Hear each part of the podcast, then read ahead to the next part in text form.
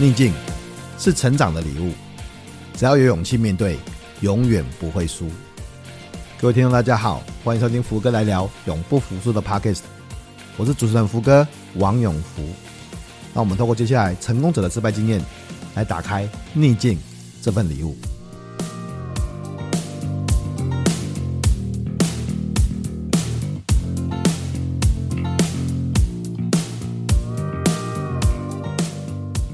各位听众，大家好，欢迎收听这个礼拜的福哥来聊永不服输的 Podcast。我是主持人福哥王永福。啊，我们福哥来聊呢，每个礼拜会有邀请一位啊成功的伙伴啊，跟他们分享一下呃在成功背后的一些挫折啦，或是逆境的经验。这是永不服输的系列，当然也有好书福系列啊。好书福是好书哦，一本好书哦。那好，王永福的福，好书福是邀请作者跟大家谈谈他自己的新书了哈。啊，每个每个月我们大概安排一两个特辑谈，像前日谈那个呃五十个梦想，就是福哥跟你聊啊，我跟修修对谈啊，这是大概是呃每个月我们会听到不同系列的这个呃 podcast 哦，很高兴大家其实现在有时候我遇到，像我去录影的时候遇到我的朋友。他会说：“哎、你哪一集的那个呃福哥来聊，我觉得蛮有意思的，这样子表示我的朋友也有在听我的 podcast 的这样子。我说你这样看到我不觉得很奇怪吗？你在在电台里面听到我的声音，然后现场看到我说，哎、本人好像没有这么严肃啊，哈哈，不不会啦，我的 podcast 好像也没那么严肃，我们就比较轻松一点。但是我总是希望可以透过一些不同的管道。”跟大家这个沟通一些啊，我分享一下我自己的想法啦。不像福哥来聊的 p a c k a g e 的，就用声音嘛。那当然你也可以看我的来信，福哥来信啊，我每个礼拜会一封信给大家啊，或者是呃，你也可以去看福哥的书哦，游戏化教学的技术。啊，那你会看到我写的一些专业的文章啊，或者是因为可以看一下我的线上课程教学的技术，线上课程在海科教育这样子哦。那做这么多的事情，只是希望说，呃，也许我有一些的经验啊，我自己擅长的东西，呃，跟大家分享，然后说不定因为简报，因为教学，因为其他的生活经验，就会帮助到大家哈，或是影响到大家，也许是这样子吧哈。然后也欢迎大家持续的订阅、关心啊，福哥来信或是福哥来的 Podcast。好。那今天呢，邀请到的来宾是很特别的哈，因为呃，这个来宾呢，我们呃好久之前就认识，在课堂上面，在专业简报力的课堂上面就认识了这样子。后来我就发现他，哦，他飞到国外，飞到瑞典啊，飞到瑞典啊，然后任职在一间我们都认识的公司，特别是疫情期间每个人都认识的公司，我就看哇，真假，现在到底怎么一回事这样子。那后来在今年的年初呢，呃，因为福哥有做了一件这个。Fifty Dream 啊，Fifty Dream 哈，五十个梦想的这个社群这样子，我有看到他写的梦想哎，然后梦想的其中一个就是要录五集的 Podcast。好，我说这个简单哈，这个我什么不会，我最会了啊。呃，因为之前在事实上在呃写这个梦想之前，我最早也已经有想过说要再透过 Podcast 来采访他，但是因为时间安排啊，一直都没有成型。一看到他写的这个梦想，我就说那来来来来，马上来马上来哈！所以两个礼拜之内我们就约了这个约，然后也跟大家分享一下这个也非常难得的经验哈啊，谈一下成功者背后的失败经验哈。那我们今天欢迎的是呃从台湾到瑞典的生化科学家，我们的培培谢佩培培培跟大家打个招呼。Hello，福哥，还有福哥的听众，大家好。呃，我是从瑞典来的培培。那今天很开心能受到福哥的邀请，因为我知道福哥他最擅长的就是帮助人家克服心魔。那今天很开心能参加福哥的 Podcast，来帮助我克服听自己声音的心魔，这样子。然后也很开心能跟大家分享我在瑞典的生活。OK，哎、欸，这个真的有时候是是这样，就是有时候我们自己的心心里面会有一些。说心魔，我觉得是很正确的。就像我一开始第一次听到我自己在呃在 pocket 上面的声音，我觉得觉得很怪，诶，这这这是我的声音吗？对对啊，所以但是呃，就像培培之前的上过福哥的课嘛，专业简报力哈，没关系，我就负责帮你克服心魔啊。你不敢上台，我把你逼上台；你不写梦想，我逼你写出来。我我没关系，我总是有些方法的啊。不过今天也不是只有这个克服心魔，因为呃，我很快的跟大家介绍一下培培培，现在在瑞典一间非常知名的公司，你可以说一下是什么公司吗？呃，中文叫做阿斯特捷利康，那英文是 AstraZeneca，简称 AZ，就是大家很就是非常知道，就是生产疫苗的那间 AZ。没错，没错，就是我自己也有打哈 AZ 疫苗，第一季打就是 AZ 疫苗，在疫情二零二零年的时间，刚好在这个时间，这个北北就进来这个公司担任担任这个专任研究员哈，所以呃，应应该应该这么讲，现在我去全世界每个地方，哎，说你在什么公司工作？我在 AZ 工作，每个人都知道 AZ 是什么样的公司哦。事实上很很巧的，前阵子。不是因为培培，我自己也去 AZ 台湾上课，就教大家一样教简报的课程这样子。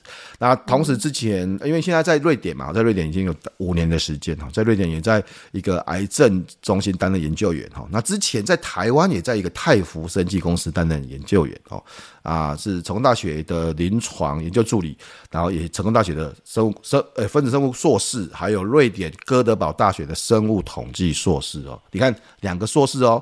大家不晓得的是，你还有那个健身专家跟拳击教练资格哦。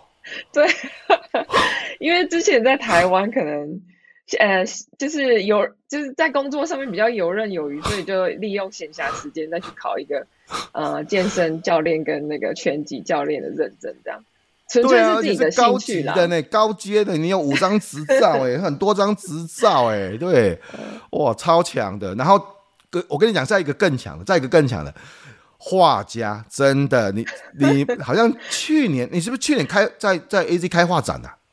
呃，其实是二零二零年，我一刚进 AZ 的时候，我就在，其实那不是我个人画展，是在公司，我们公司每每个夏天，他都会举办一个给员工的画展。那如果你有自己的作品，有兴趣的话，你就可以报名，然后把你的作品放在公司的一个很大片的艺术墙上面。那所有的员工就可以去看你的作品，然后如果他们有兴趣的话，你甚至可以把你想要卖多少钱，就是贴在旁边，然后有兴趣的人就可以跟你买画这样。所以也也我也因此就是建立了不少 connection，就是认识一些其他同事，就因为 这个画的关系这样。真的画的很漂亮，很专业，我都看了这个你的 FB 哦，上面哇，这个好厉害哦！哎，不过一幅 一幅画真的要花不少时间吧？哈，要完成一幅画，至少要花。八到十个小时。对啊，对啊，对啊。因为因为我是画水彩啊，那要花比较多时间。那当然也取决于那个画的大小。嗯嗯，所以今天其实我们当然，嗯、你看北北又是在 AZ 担任专任研究员，然后又当然这个研究的部分，然后又对健身、对拳击、对画画好像很有兴趣。可是我觉得这里面有一个非常重要的经验，就是啊、呃，因为我们在谈这个系列是谈永不服输嘛，谈成功者的失败经验。我每次都在讲说，当我们在讲成功这件事情，有时候讲的好像太沉重或太正式了啦，好像成功是似乎就是一定要有些啊名利啊，或者是职位啊，或者是说这是财富啊，哈，呃，当然这也是一方面的定义啦，也许也是啦哈，呃，但是我个人认为的成功就是。一个自我实现的过程，只要是一个自我实现，你达到你原来的期望，其实对你的生活、对你的生命，那就是一个成功的里程碑嘛。如果是要比钱多，那全世界就只有一个人成功嘛，因为其他人都没有比他更有钱。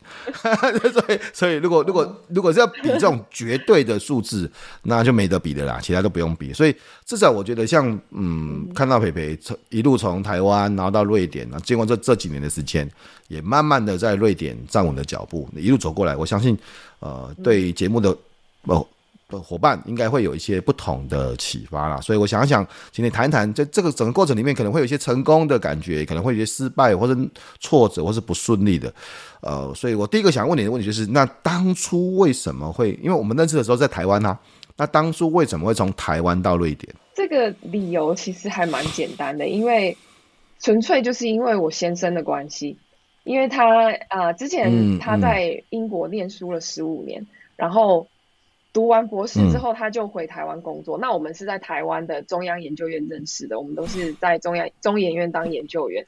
那因为他可能在欧洲工作久了，他没有办法，不太能习惯台湾的职场环境，所以大概工作了一两年，他就萌生起想要回英国或者是回欧洲工作的念头，所以他就开始投英国的工作啊，然后甚至。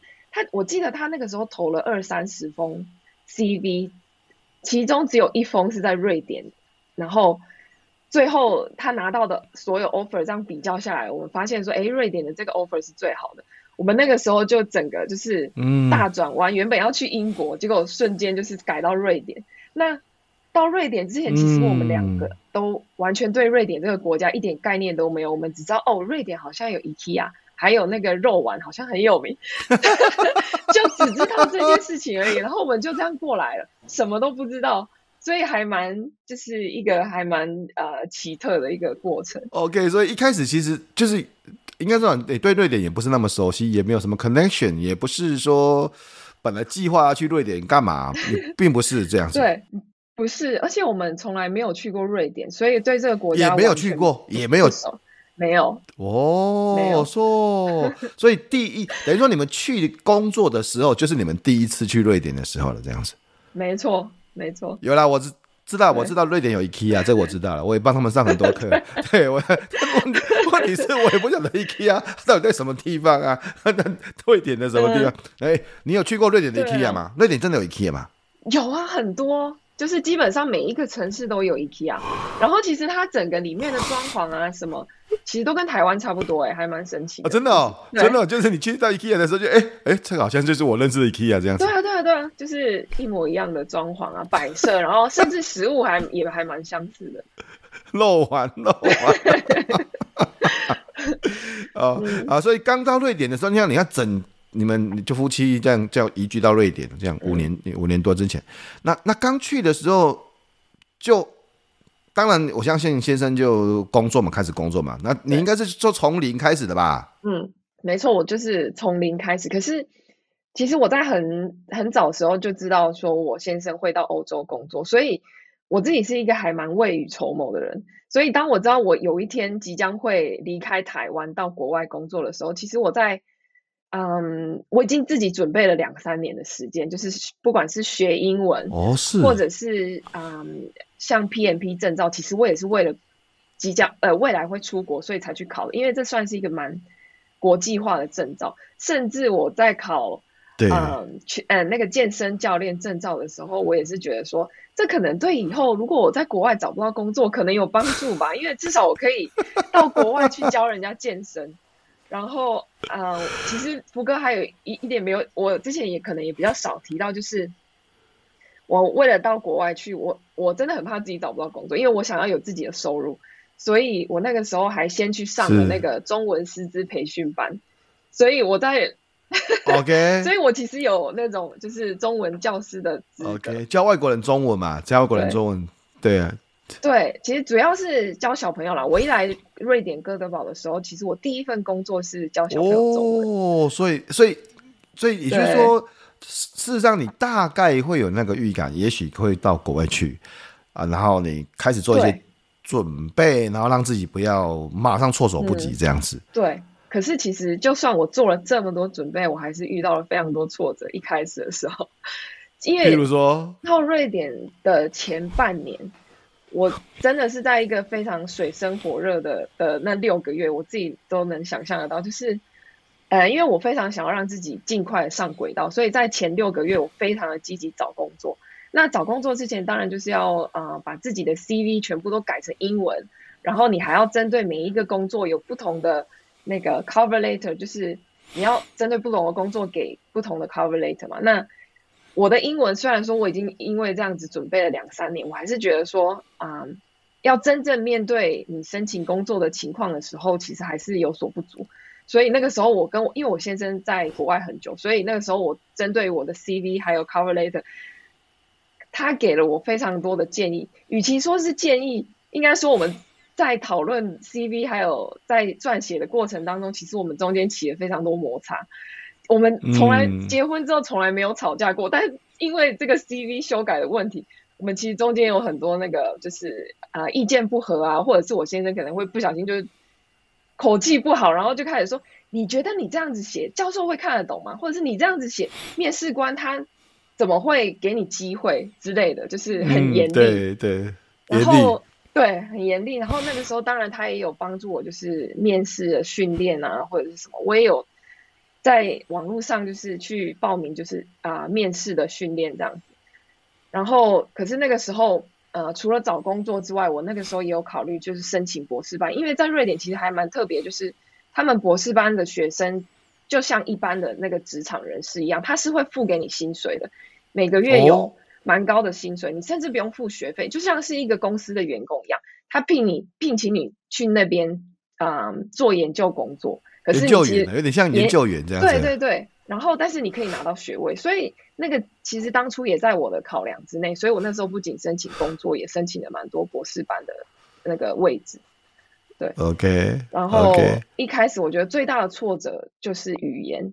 我记得我那个时候在面试的时候，呃，是英文吗？然后是英文，是英文吗？对，瑞典人英文其实非常好，他瑞典人的英文是全世界非英语系国家里面英文最好的。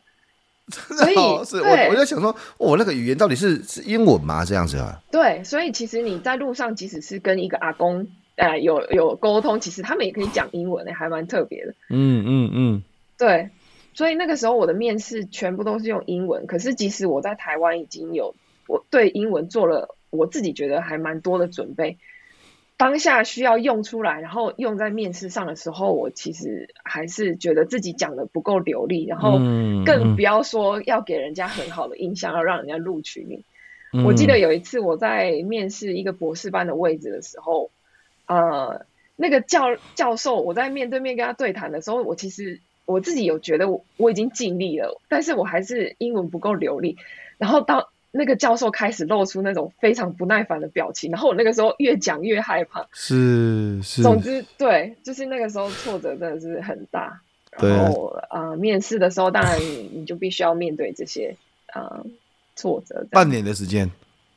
半年，对，半年。然后因为半年是我给自己的设定，我那个时候想说，好，如果半年我还找不到工作，我就要在，我就要去做一些其他的事情，让我的空窗期不要那么长。因为半年其实是一个蛮长的空窗期。当你写在 CV 的时候，你半年没有事做，其实人家会在面试的时候会去 question 你说，哎，那你这半年都在干嘛？为什么你没有工作？那你你都在都在做什么？这半年在干嘛？所以半我半年，我半年从台湾到。半年我从台湾到瑞典啊，见鬼了！半年在干嘛？半年就是我从台湾到新的国家啊。现在到底是怎么一回事啊？现在到底是大家是要 aggressive aggressive 到什么程度啊？半年，你今天随便一个，你随便一个外国人从国外，我现在负负责帮你辩护。你现在一个外国人随便从国外啊，从国外不管他是什么职位，不管啊，不管他是什么职位，这样从国外从美国、英国好瑞典嘛，就从瑞典回来到啊。就是来到台湾，这样新的第一次踏入的国家，好，半年在干嘛？半年在适应生活，半年在干嘛？没错，可是半年就是我，我其实是我给自己的压力，我不希望人家这样子来 question 我，所以我想说半年好，半年就是我的期限。假设半年我还什么东西都找不到的话，我就要去找另外一件事情做。那我那个时候就有同时去申请。瑞典的硕士班，我就想说，oh. 没关系，再怎么样我都可以从零开始。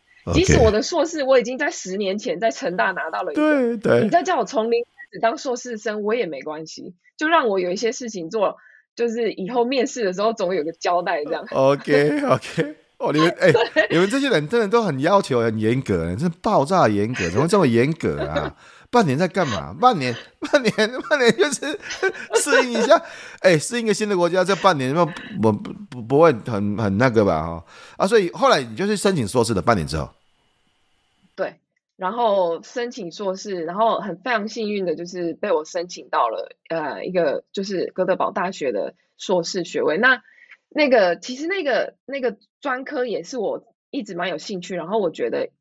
对于我未来找工作会非常有帮助，那就是生物统计。哦，因为生物统计已经不是说纯粹就是在实验室做实验、做生物相关的，而是它需要很多啊、呃、电脑相关的啊、呃、技能去辅助你做生物的东西，像是 programming 之类的。所以等于说。我在学生物统计这一科，我也是从零开始。一开始接触电脑的时候，我真的是完全不懂 programming 是什么，然后就从零开始，然后每天在家里就是蹲在电脑前，然后开始从零开始学 programming。哦，不错，不错，不错，不错，不错。哎，觉得蛮有趣的。对，我看到大家在重新摸电脑，就蛮开心的。啊、我跟你讲，那个你没从领的时候你看很多的你们是写 r 吗？你们写你们是用 r 吗？还是用？对对大部分都是用 r 去做计算然后跟一些统计的。对啊你看我都知道你看。哈哈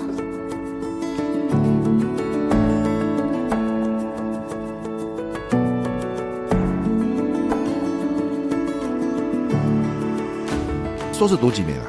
哎两年。第一年是先修课。对然后你那两年不是还有好像看起来看起来还有另外一个身份嘛？对，另外一个身份是那个呃研究员，在那个癌症瑞典的一个癌呃哥德堡一个癌症中心当研究员。可是这个研究员也是我自己争取来的，而且我是做免费的，就是免费去人家的实验室帮人家工作，因为我就是想要争取这个工作经验。真假？然后呢？真的。所以第一年，我除了要休课之外，我跟癌症中心的一个教授有联系上。我跟他说：“你有没有机会可以让我进去做事情？因为我想要用我休课的空闲时间去进实验室，然后让我有一些工作经验这样子。”然后他那个时候那个教授跟我面谈了一下，然后也要我提供 CV 啊给他。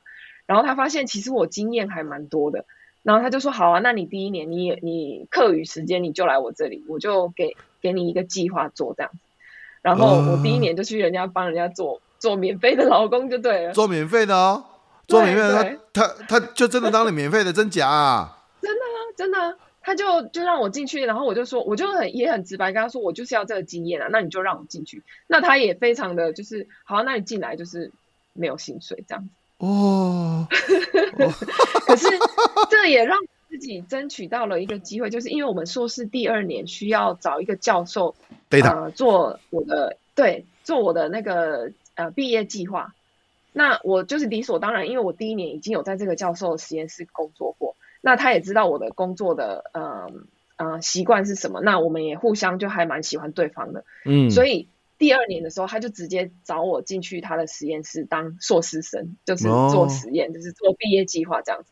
然后我后来进去，我也才知道说，其实这个教授他还蛮严格的，就是他即使要挑选硕士生进去，他也是要经过一轮面试，要挑选最好的学生，就是，是呃成绩很好的才可以进去。那有了这个第一年就是免费帮他做事情的，他就可以看，然后再加上对他就可以看我到底是怎样的人，嗯，因为我从台湾来嘛，我完全没有国外的经验，那任何人看到我的 CV 都会觉得说，那你到底是谁？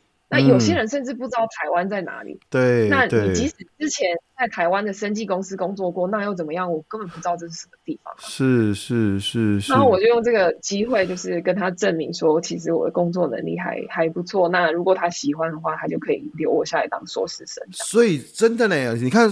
如果当然，如果以我们以很肤浅的角度来看，哎、欸，拜托第一年然后进去，然后当免费员工，而且你在台湾也是这么有经验，啊，那你硕士以前也也读过哦，你以前十几年前就读过成大的硕士，你重新再来一遍，从零开始再读哥德堡大学的硕士，然后再去当免费的职工，看起来好像很。笨啊！有些人会觉得说：“哎、欸，干嘛那么笨？这个职场你当然你而且还做免费的，但是没有啊。如果如果你把时间拉长成两年，拉长成五年来看，这个时间就变得很有价值哎。没错，而且也因为这样子，这个教授到后来我快毕业的时候，他非常喜欢我，他甚至问我我要不要念博士班哦。他愿意帮我申请，他后来也确实申请到了一个博士缺，要让我做，就看我愿不愿意。哦、可是。在嗯，因为在我在毕业前就也非常开始积极找工作，那我就有拿到 AZ 的 offer，那那我当然就是去 AZ 了。哦，对对，不过对，从这边就到这边，我这边做个节点，你怎么超积极的？嗯、你也超你也太积极了吧！天哪，这个这个事情，你大家从这个赢那个呃收听的听众就应该可以了解。拜托，半年是用了，哎，去一个新的国家半年，半年给自己半年的 deadline 哦，是。期限哦，这半年我如果没有什么东西，我就要去下一个新的计划。你要记得，你是在一个新的国家，然后，然后对，去读了硕士，然后去做了免费的研究员，然后之后当然还有后面这些开启这些事情啊。所以后来是怎么？当然毕业，你说你刚才谈到毕业的时候就有拿到那个 AZ 的 offer，是是怎么会选择，然后怎么进到 AZ 啊？嗯，怎么？会怎么选择 AZ 的原因其实蛮简单，因为 AZ 其实是它在全世界来看的话，其实是全世界十大药厂之一。嗯，在国外其实已经是一个很有名的公司。那呃，不用说在瑞典，因为瑞典最大的药厂其实就是 AZ。嗯，那刚好也我先生也是他那个时候找到的工作也是 AZ 嘛，我先生已经在 AZ，所以理所我理所当然就觉得说好，那我既然已经来到这个城市，我先生也在 AZ，那我的头号目标，那当然就是进 AZ 这个梦想的地方工作。那进去 AZ 的过程其实也还蛮有趣的，就是呃，我一开因为 AZ 进 AZ 的管道其实有主要有两种，一种当然就是去申请它的正职缺，嗯、那正职缺当然就是你可以想象非常的竞争力很大，你必须要跟整个欧洲。所有欧洲国家的人去竞争，因为有的时候从德国啊，或像从法国或者是意大利，很多欧洲国家的人会想要进 AZ 工作，那就是他们就会来瑞典工作。嗯，那对于欧洲人来讲，他们根本不用申请 Visa，所以很简单的就可以到瑞典工作。那所以正职缺通常一个正职缺开出来就会有两三百个人申请，哇，竞争力非常的大。对，那另外一个管道就是 AZ 其实有跟一个。跟跟蛮多那种人力资人力资源猎人头公司和猎人头公司合作，没错。嗯，那嗯，他们就是他如果跟猎人头公司合作的话，就变成说他们找来的员工啊、呃，就变成说会是那种啊、呃、契约型的合约型的员工，就不是说是 Contract 就是 permanent。嗯，contractor。嗯，对。那我一开始就觉得说，好，那既然正职这么难，那我可能就是从啊。呃 contractor 的角度就是约聘员工下手。嗯，那那个时候我其实我其实一到瑞典之后，我就那时候就很乐于分享，因为我觉得我那个时候要来瑞典之前，我就觉得说奇怪，在网络上怎么呃很少找到瑞典的资讯，是呃很少有人有部落格会分享相关的资讯。那我就想说，好吧，那我就来开一个部落格好了，我就专门来分享我在瑞典所所见所闻，这样，所以我自己有一个。部落格叫瑞典生活笔记，那是我从一开始来瑞典我就开始写，嗯，分享一些瑞典的东西。嗯，那我那个时候当然有在部落格分享说，哦，我现在硕士快结束啦，然后我想要呃找工作，就分享在部落格上。结果在我毕业前没多久，就有一个网友，他就一看我的部落格的关系，就主动联络我，然后就跟我说，哎，我现在。我我有看到你的部落格说你现在正在找工作，那我我其实现在人在，我是台湾人，那我在呃瑞典的一家人力资源公司工作。那 对，真的，他就问我说，你要不要把你的 CV 寄给我，我可以把你的 CV 拿给我的 manager 看，然后看我我我可不可以帮你 match 工作这样子。然后我就想说，天哪，有网友主动联络我哎，那。对，我想说，哇，那个这个机会真的太难得，我完全没有想过我的部落格会带来这么大的帮助。是，所以我那个时候就马上把我的 CV 就是修改好之后，赶快寄给他。那他的呃 manager 也很帮忙，就是马上找我去他们公司面试，然后就说，哎，其实你的经历现在看起来非常的不错，你有在台湾有将近十年的经验，那你来瑞典，你又有多了一个学历，你又有瑞典的相关经验，那。我们可以马上开始帮你媒合，看有没有诶，就是在 AZ 适合的工作。嗯嗯。结果他就还真的就是大概在一个月以后，他就帮我找到了一家，就是 AZ 有一个 group，他们正在找人，然后就帮我们媒合的工作，然后我就就是啊、呃，在某一天就参加了那个面试，然后在面试完。大约两个钟头过后，那个 AZ 的老板就跟我说，他们想要我进去工作。嗯嗯，所以呃，所以就因为这样子的关系，我就进 AZ。很特别，就是就是就你其实只是就呃，也跟大家分享一下资讯嘛，然后记录一下自己的生活这样子。那、嗯、真的，对，你看全世界那么多人，然后就有在瑞典的，而且是猎人头公司的人看到，这这也太厉害了。对。这是猎人头公司的台湾人，台湾网友，然后刚好读到我的部落格，就来联络我这样子。哦，这很厉害！而且我哎、欸，我知道，因为呃，虽然我们有时候一一两次私讯这样子，但是我一直都有在看培培的这个 FB 啦哈，就是 FB。然后我也知道说，你其实很应该说进去，你还是去年拿到最佳员工吧？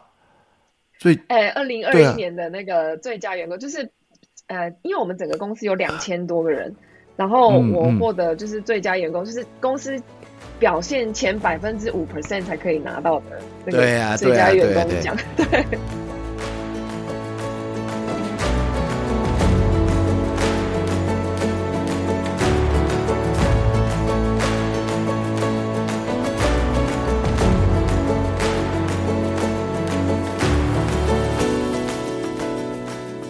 那你刚进去的时候，你有遇过什么挑战吗？跟大家分享一下。那个我记得我那个时候一进来的时候，因为这是一个算蛮顶尖的公司，然后我一进来我就发现说，他这里的整个职场环境，每一个人讲话的速度都是我在学校感受到大概两三倍的快速，就是即使他们是讲英文哦，在 meeting 的时候，他们快到我没有办法 follow，然后我甚至。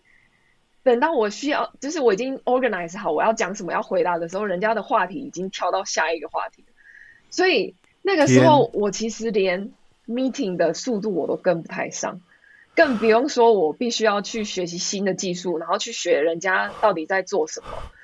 可是我很幸运的是，我一进到公司，一进到那个 group，我遇到一个带我的那个导师，他是哎比较 senior 的的的同事啊，然后他刚好是一个中国人。嗯然后他是一个亚洲人，中国人。然后他其实是非常的 nice。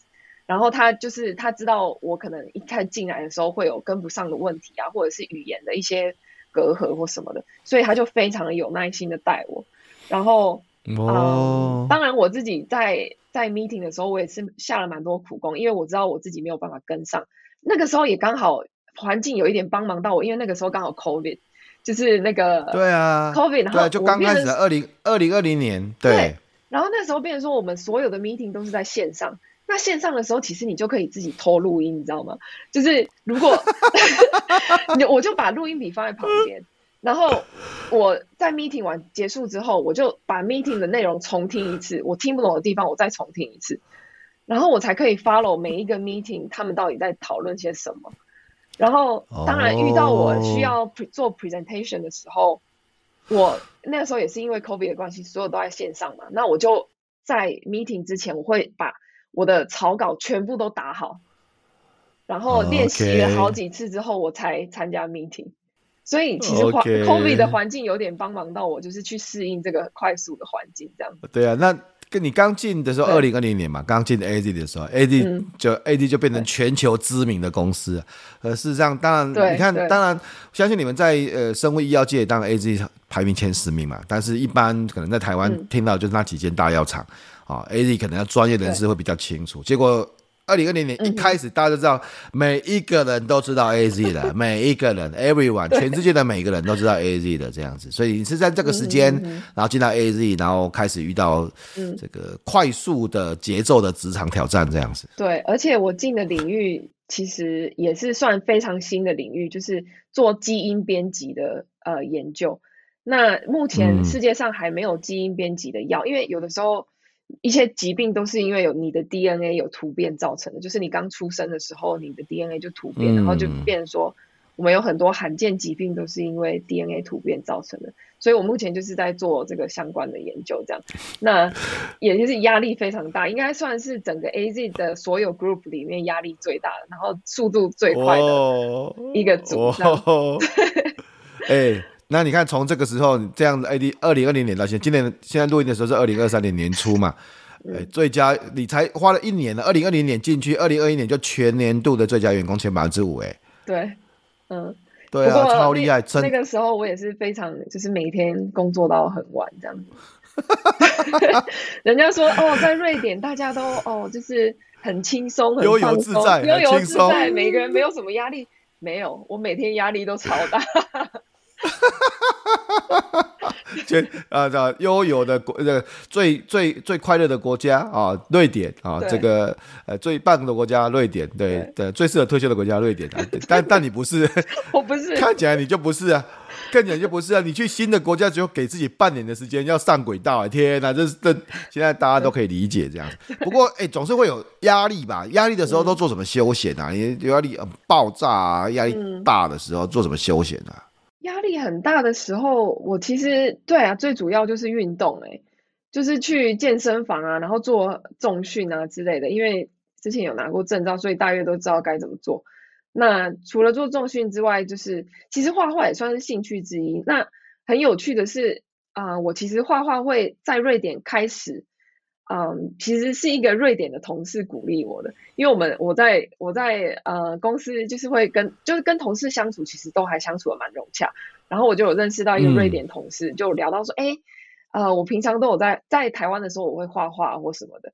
那那个瑞典同事他就有一次就半开玩笑说：“哦，那我生日快到了，你要不要画一张画来送我？”这样开玩笑的。然后我就想说，嗯，听起来好像不错诶。那因为我也想要赶快拉近跟瑞典同事的距离，因为你知道瑞典人，所有全世界的人应该都知道，北欧人其实是非常冷漠，他们其实保持距离的，对，他们会很容易跟人保持距离，然后很难，呃，就是加入他们的社交圈啊，或者是很难跟他们当成朋友。那我就想说，那既然他这么有兴趣我画的话，那我干脆就是重拾我的水彩，呃，画画，然后我还真的在他生日那一天，就是画了一幅画送他。那那一幅画就是我在瑞典的第一幅水彩画。那当我送他的时候，嗯、我们从那个时候开始就变得非常，就是无话不谈的好朋友，就对了。那，就是我的心得就是，其实你跟瑞典人要变成朋友，其实你可以从呃兴趣着手。如果你们之间有相同兴趣的话，其实啊、呃、会有蛮多就是共同话题这样。对，因为就我所知，很多外国人他们的挫挫折之一，来瑞典的挫折之一就是非常难跟瑞典人交朋友。对，就就就就打不进去，冰冷的冰冷的北欧人啊，没错，天气也很冰冷啊，啊，对啊，应该说，其实他是很很有礼貌啦，应该这么讲，就是他有很，他可能会维持一个距离这样子。我所知道的印象是这样子。嗯，他们很尊重人，他们会给你一定的呃尊重，所以他们不会太轻易的去踏入你私人的空间这样子。对对，他所以就维持一个距离这样子，所以哎。呃，工作之外谈一谈，你看在瑞典五年了，你可不可以比较一下？你看这五年，你好像回来一两次的时间在台湾，嗯、然后你会比较一下在瑞典生活跟对在跟台湾生活有什么样的差别啊？嗯，我我 focus 在瑞典生活，因为在台湾生活的话，其实大家都知道，其实在职场啊，就是很忙碌，很多人就是工作加班到很晚，然后。当然，生活方面就是啊、呃，你在外面很常可以找到餐厅啊，也要外食非常的容易。那啊、呃，你的休闲娱乐也非常的多样化。可是，在瑞典，我只能用两个字来形容，就是简单，要不然就是无聊。因为在瑞典，其实 你可以做的，嗯，应该说你可以做的休闲活动，其实比较跟瑞跟台湾有相当大的差别。因为在瑞典。你大部分就是往外跑，然后去享受那个 nature，就是自然。他们这里有非常多的森林，它整个瑞典国土百分之八十都是森林，所以大部分的人想要去、oh. 呃做休闲活动，不会像台湾人一样就去看电影啊，或者是嗯，就是做一些比较都市人的休闲活动。在瑞典，就是出去爬山，要不就是去划船或者去滑雪，主要都是一些在在郊外的一些啊、呃、休闲活动。那啊、呃，吃的方面，当然每一餐基本上你都是必须要自己处理、自己做了。那你不可能说一餐外食，其实大约都要花个台币五百块，嗯、你就只能吃到一些非常简单的东西而已。所以，五五百块是非常简单哦。五百块你只能吃到就是很普通的外食，没有办法说像在台湾五百块你就能吃到蛮好的餐厅这样子。哦、对。所以你每一餐都得自己煮，然后，嗯，职场方面就像我讲的，就是，啊、呃，当然，一一就是一般来讲啦，没有像我我自己给压力，自己给自己压力那么大。那瑞典人他们对于职场就是他们会非常的放松，然后，呃，非常的准时下班。那主要大部分的人有家庭，都是以家庭为重。有些人比如说八九点上班，三四点就得去接小孩下班，然后。工作他就是，是反正我在工作时间有把工作做好，我下班就完全不会去碰工作的事情。那你我放假的时候，我有 vacation，man，、嗯、你嗯，就是上司是不准联络我的，你就算联络我，我也不会回。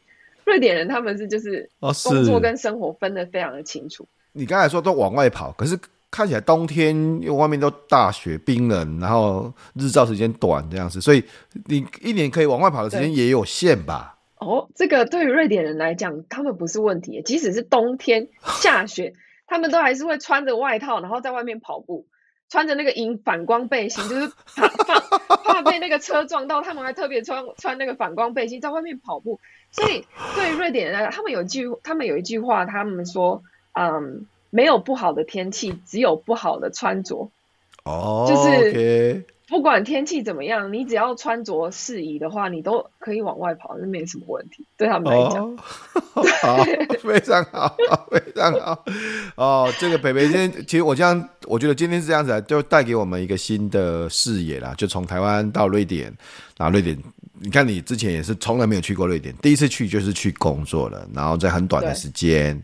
呃，半年，然后半年就很适应，然后没有没有没有达到期望，就转到一个新的方向，到哥德堡大学，然后重新读个硕士，然后到实验室重新开始，呃，从零，而且是免费的这样。但但这一段的经历变成是后来加分项目，甚至都提供给你一个 PhD 的 offer，但是后来当然就进了 AZ 这样子，进了 AZ，然后。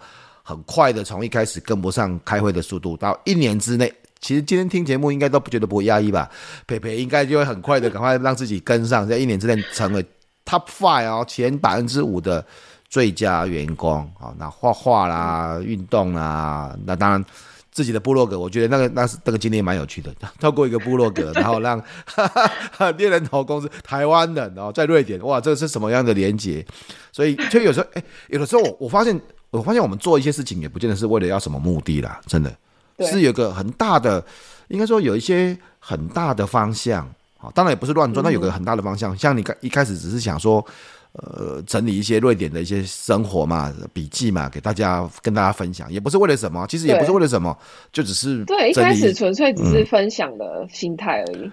对啊，就分享，然后分享最怎么知道说这个事情，呃，会变得是对自己有一个直接的连接，所以大家可以去看一下《瑞典生活笔记》啊，哈，呃，经历了这么多的事情，培培，之前这么多的事情，然后呃，如果你对于接下来有意想要前往国外或是瑞典工作的人啊，就你看你这样经历这这这这五年的时间，这样子会有什么建议啊？嗯，我的建议就是啊。嗯建议就是，可能如果你能帮自己提早准备的话，那当然是最好。那如果呃我的时间可以从头来的话，我会让自己在台湾的时候就开始申请瑞典的工作。你不要怕说哦，你可能没有在没有瑞典相关的经验，或者是你人都还没有到那边。嗯。可是其实我有听过呃有一些啊、呃、已经在瑞典工作的台湾人，他们其实在台湾的时候。就非常积极的开始申请丢瑞典的工作，即使他们人都还没有到瑞典。那当然就是让你自己习惯说、嗯、哦，在但他们瑞典的文化啊，那呃，在申请瑞典的工作的时候需要注意什么？那如果你有机会能跟瑞典这边的人有面试的话，那你就更能更快的啊、呃、去了解在这边的找工作的一些美感吧。对，嗯，那当然语言的话，呃，在瑞典其实。英文都很通，所以啊、呃，在提早准备自己的英文，其实我觉得还蛮必要的。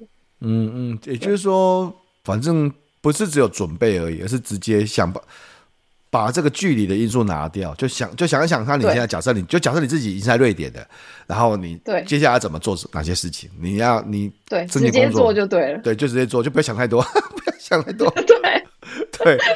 没错，因为反正之后也会遇到了啊，事情都是这样的，反正之后也会遇到，都提早提早让自己去面对这些的考验跟这些的不同的东西，这样子。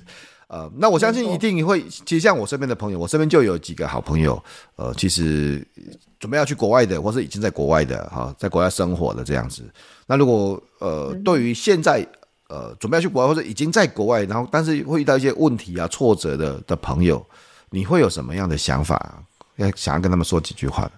我记得我那个时候在自己有很大挫折的时候，我那个时候一直跟自己讲说，我我觉得对于自对自己有信心还蛮重要的。就是，呃，虽然说，嗯，我之前从来没有在欧洲工作过，可是我自己知道说我我自己的工作能力是很好的。那只是说现在还没有人了解我的工作能力，嗯、那你就要想办法。你不要怕说，就是从零开始或什么的，嗯、你就是要想尽办法让人家看到你啊、呃，真正的实力在哪里。那现在的挫折只是因为人家不够了解你，或者是人家根本不懂不懂说哦，你是从哪一个国家来，嗯、那那个国家的文化或者是工作方式。那只要你有办法让人家了解你，我觉得我相信呃，事情一定会有呃转变的时候，只是还没有到，那就是持续努力就对了，会有你的呃机会到来，让让自己被看见的。对啊，对，对自己要有信心，让自己被看见。呃，嗯、哼哼如果现在还没，如果现在还没有被看见，只是还没有，不是不会被看见的，嗯、就是可能要做一些多的努力啊，多的投入啊。也许可，也许可能，也许可能还会有一些辛苦。我我不会说我们，因我们不会说他他他不辛苦，但是就想办法让自己被看见，那、嗯、对自己一直有信心，非常非常好。对，大家可以去。如果大家现在也遇到一些觉得自己不管是在国内国外啦，就是你觉得你发现遇到一些挫折，或者是你没有被觉得说你自己的能力不只是这样的发展，那也许就是想办法让自己被看见，想办法多思考一下怎么让自己有机会被看见。我们非常谢谢培培今天给我们呃很多的在瑞典的在北欧的这个经验的分享。现在听说是冰寒地冻了。我在录音的时候，我在录音的时候，这个台湾的温度是大概呃早上，我因为现在录音的时间下午三点嘛，然后呃台湾的台湾的温度大概外面十一度啊，瑞典现在是几度啊？零下？瑞典现在我刚刚出门的时候是大约零度左右吧，而且非常的黑暗，在外面走路很黑。对对啊，听说是现在的季节是要九点太阳才会出来啊。对，然后大概下午两三点太阳就下山了。真假？九点出来，两三点就下山了。太阳这么混了。没错。冬天的时候就是非常的哦大家哦，太阳也太混了，好啊，待会记得多看多开一点阳光哈。那我们习惯在最后面的时候，都会请这个我们的呃受访的来宾分享一下三本你觉得很棒的书给大家。培培，你会分享哪三本书呢？我第一个想要分享的是江振成主厨的《初心》。嗯，我记得我那时候看到那一本书的时候，我受到非常大的鼓舞，因为我记得江主厨也是他在很年轻的时候就到法国去学习厨艺嘛。那那个时候他为了学厨艺，那嗯也是就是从零开始。然后我记得那个时候他在法国的厨房也是压力非常大，那他那个时候就是选择直接睡在厨房，隔天才可以早一点起来工作。所以这本书对我来讲就是非常的激励我，所以我第一本会推荐《初心》。那第二本的话呢，是啊呃，呃谢望林作者写的《转山》。转山。嗯，我《转山》这本书，它虽然说它是在写在他去西藏旅游种种，可是我觉得这本书让我知道说，每一个人其实都都有勇气往外走。那你往外走之后，嗯，可以想见会遇到非常多的困难嘛。那你要去克服很多你心理上的一些。呃，忧郁跟挫折之类的，那这里面其实谢谢谢望林作者他其实分享了很多他心灵层面的转变啊，然后跟他在西藏遇到种种，所以这本书我看完也是非常的感动。这样，第三本的话是我在瑞典才看的书，叫做是 Netflix 他的执行长写的，叫做《零规则》。那这本书对我的启发非常大，是因为我发现 Netflix 他们公司的一些管理人的方式跟我在 AZ。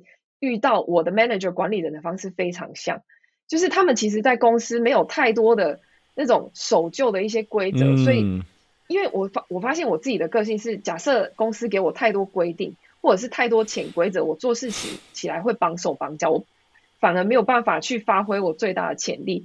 可是我很幸运的是，嗯、我在 AZ 遇到了的 manager，他给我非常大的自由度，去让我发挥我想要做的事情，然后。甚至让我参与很多不同的计划，所以就变成说让我、嗯、呃很有空间去发展我的我的潜力这样子。那零规则里面其实他们也有很也提到说为什么 Netflix 它这间公司会这么成功。